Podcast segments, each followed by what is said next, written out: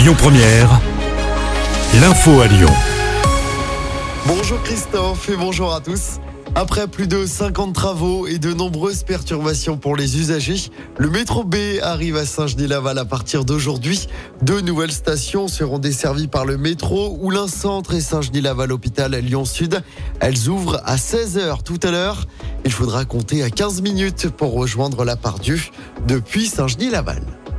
Dans l'actualité locale également, cette fusillade à Vénissieux cette nuit. Ça s'est passé avenue Maurice Torres vers 2 heures du matin.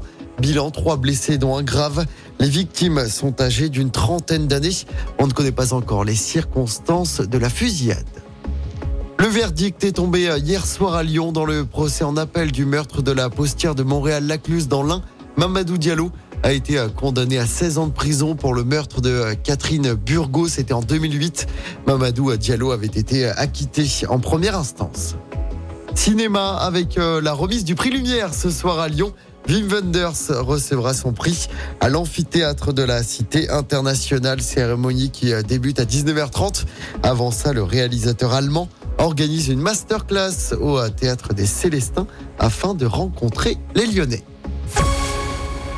Allez, on passe au sport avec d'abord du basket. Nouvelle contre-performance de l'Asvel en Coupe d'Europe. Quatrième défaite en quatre matchs d'Euroleague cette saison.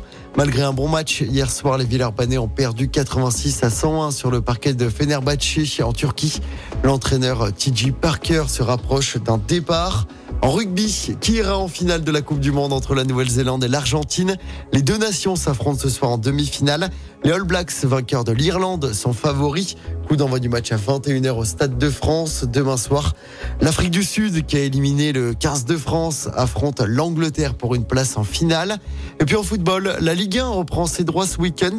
En ouverture de la 9 journée, Le Havre reçoit Lens ce soir à 21h. De son côté, match de la peur pour l'OL qui affronte le voisin Clermontois dimanche soir au groupe Ama Stadium Clermont, lanterne rouge du championnat. Juste derrière l'OL, les deux équipes n'ont pas encore gagné cette saison.